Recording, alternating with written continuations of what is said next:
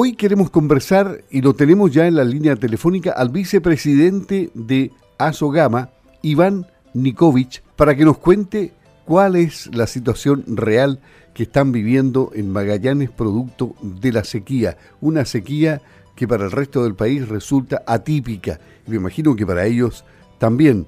¿Cómo está, don Iván? Gusto de saludarlo. Le habla Luis Márquez de Radio Sago. ¿Cómo está, don Luis? Muy buenos días. Y muy buenos días también para todos los auditores de la Radio Sago. Ah, eh, la verdad que un placer poder conversar y poder compartir un poco las problemáticas que tenemos en, esta diversidad de Chile que tenemos al ser tan largo.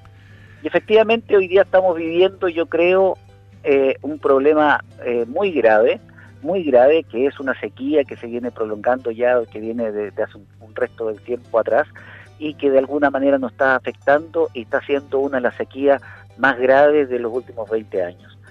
La verdad que eh, esto no, es de ahora, eh, ya el año pasado habíamos sufrido un poco algo de sequía, ¿ah? eh, y esto producto porque el, con el cambio climático los inviernos han sido distintos.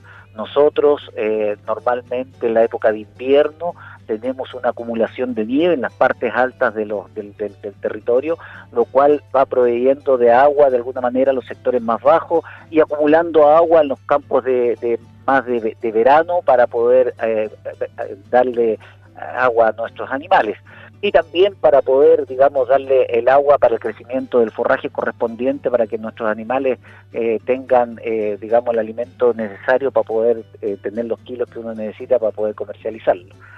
Y es así que ya desde el año pasado habíamos tenido una, baja importante en, tanto la cantidad de nieve como la cantidad de precipitación líquida, tanto en invierno como en la primavera. Y eh, ya este año la verdad que ha sido, eh, eh, la verdad que prácticamente una catástrofe porque incluso muchos ganaderos que normalmente en estas alturas ya debieran estar en los campos de verano, en los campos más altos, no han podido llevar sus animales en los campos más altos justamente porque no tenemos agua para darle de bebida a los animales.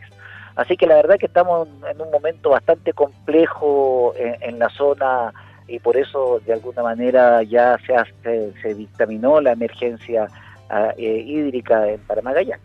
Claro, esta emergencia agrícola o hídrica llega llega a tiempo, llega tarde, ¿cómo llega? A ver, yo creo que todas las medidas son, digamos, hay que, hay que hacerlas y lo importante es que la implementación sea lo más rápido posible.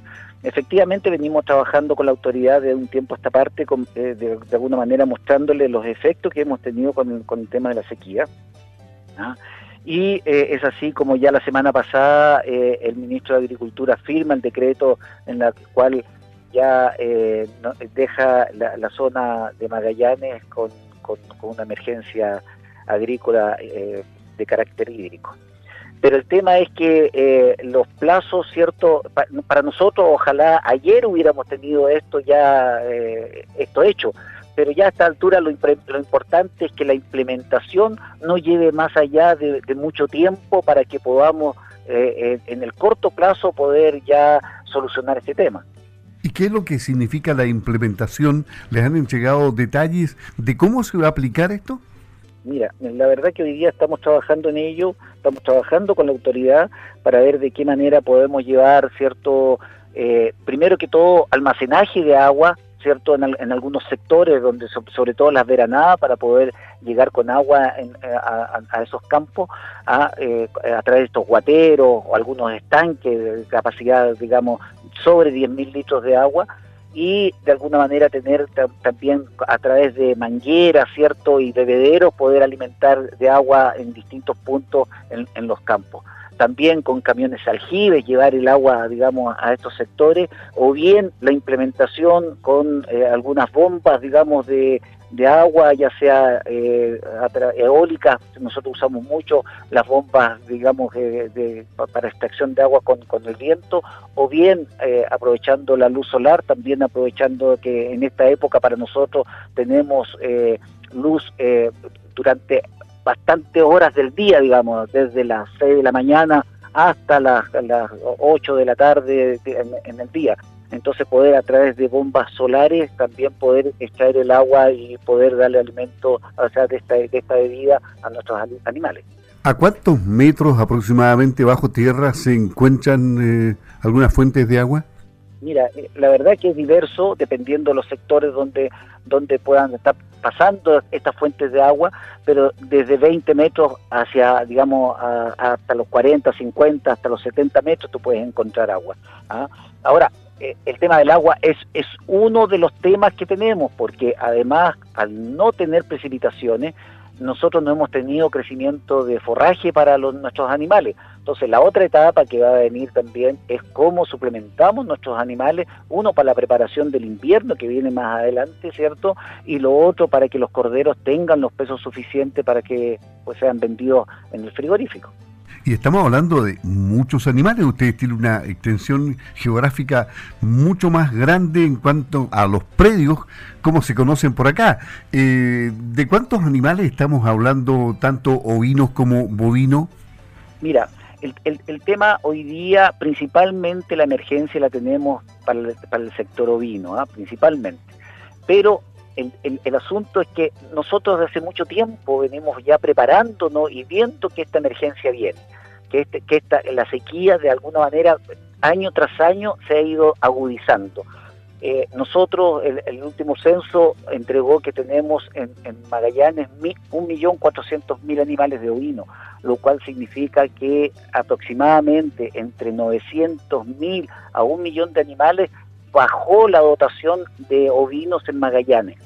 Y esto obedece a dos cosas. Uno, a que nosotros no tenemos el, forraje disponible para poder mantener la cantidad de ovino que nosotros, eh, digamos, quisiéramos, de alguna manera. Y por otro lado, eh, la disponibilidad del, forraje ha sido eh, complejo por las condiciones climáticas que año tras año se ha ido agudizando. ¿Y, cuál fue históricamente el número más alto? O sea, si estaba diciendo usted que estaban sobre los 2 millones, ¿llegaron alguna vez a tener mucho más? Eh, eh, en, los inicios de la ganadería llegamos a tener 3 millones de animales acá en, la zona. Entonces comprenderá que de, de, 3 millones hoy día estar en un millón cuatro, eh, la verdad es que es, un duro golpe para la ganadería regional. Claro, y eso incide además en el número de cabezas, tanto de bovinos como bovinos en el país. Es decir, además que ustedes tienen una fortaleza, es decir, eh, ¿Cómo están en el tema exportación? Bueno, mira, afortunadamente yo creo que acá hay varios efectos.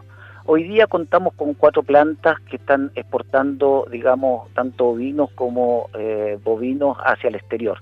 ¿ya? Cuatro plantas habilitadas.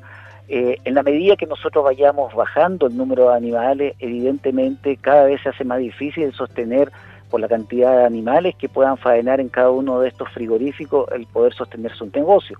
Entonces es toda una cadena que de alguna manera se va eh, debilitando para poder ser eh, eh, en Magallanes o, el aporte en el país para poder de alguna manera ser los número uno en, en algo. nosotros hemos liderado el tema principalmente en ovinos, ¿cierto? Y eh, eh, de alguna manera estamos con un tema súper complejo en cuanto a sostener el número, yo creo que del, último censo al día de hoy ha disminuido aún más la cantidad de votación que tiene cada uno de los ganaderos en sus predios.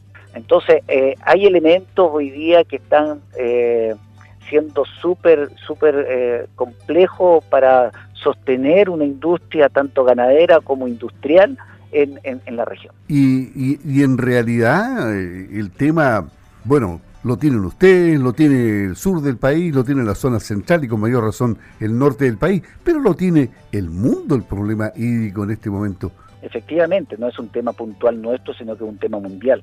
El tema es cómo, cómo hoy día podemos prepararnos, cómo, cómo cada uno de alguna manera va solventando y va eh, viendo el, el, el, cómo salir adelante con su negocio imagínate que nosotros hoy día, nuestra principal preocupación es agua de bebida para nuestros animales, no es eh, el, poder regar para poder, digamos, tener una mayor superficie de, praderas en, mejor estado, sino que es agua de bebida para nuestros, que es lo más básico, digamos, en el tema.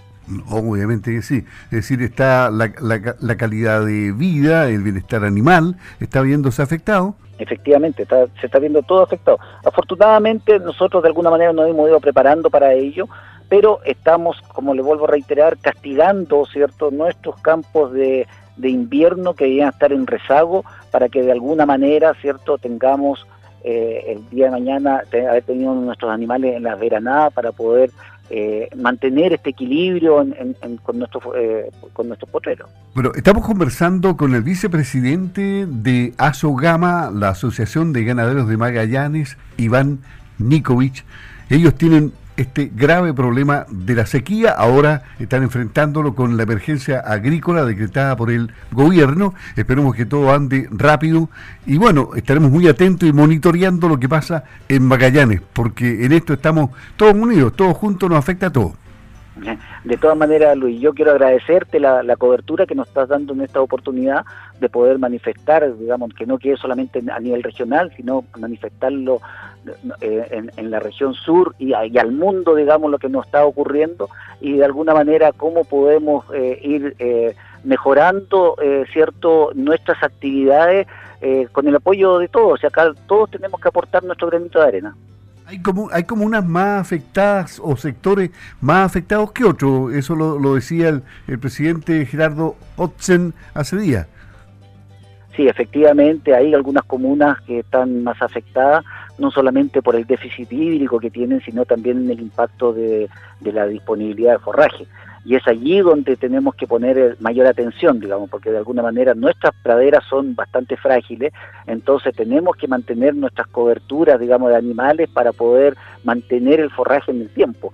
Y por otro lado tenemos además que hay que considerar que tenemos eh, animales ajenos, digamos, que de alguna manera están dentro del, ecosistema, que son los guanacos. ¿ah? Hoy día hay sectores, hay eh, comunas, Tierra del Fuego, la comuna San Gregorio, que hoy día tienen eh, eh, sobrepoblaciones de guanaco que de alguna manera no podemos nosotros manejarla porque es un animal que está protegido por ley.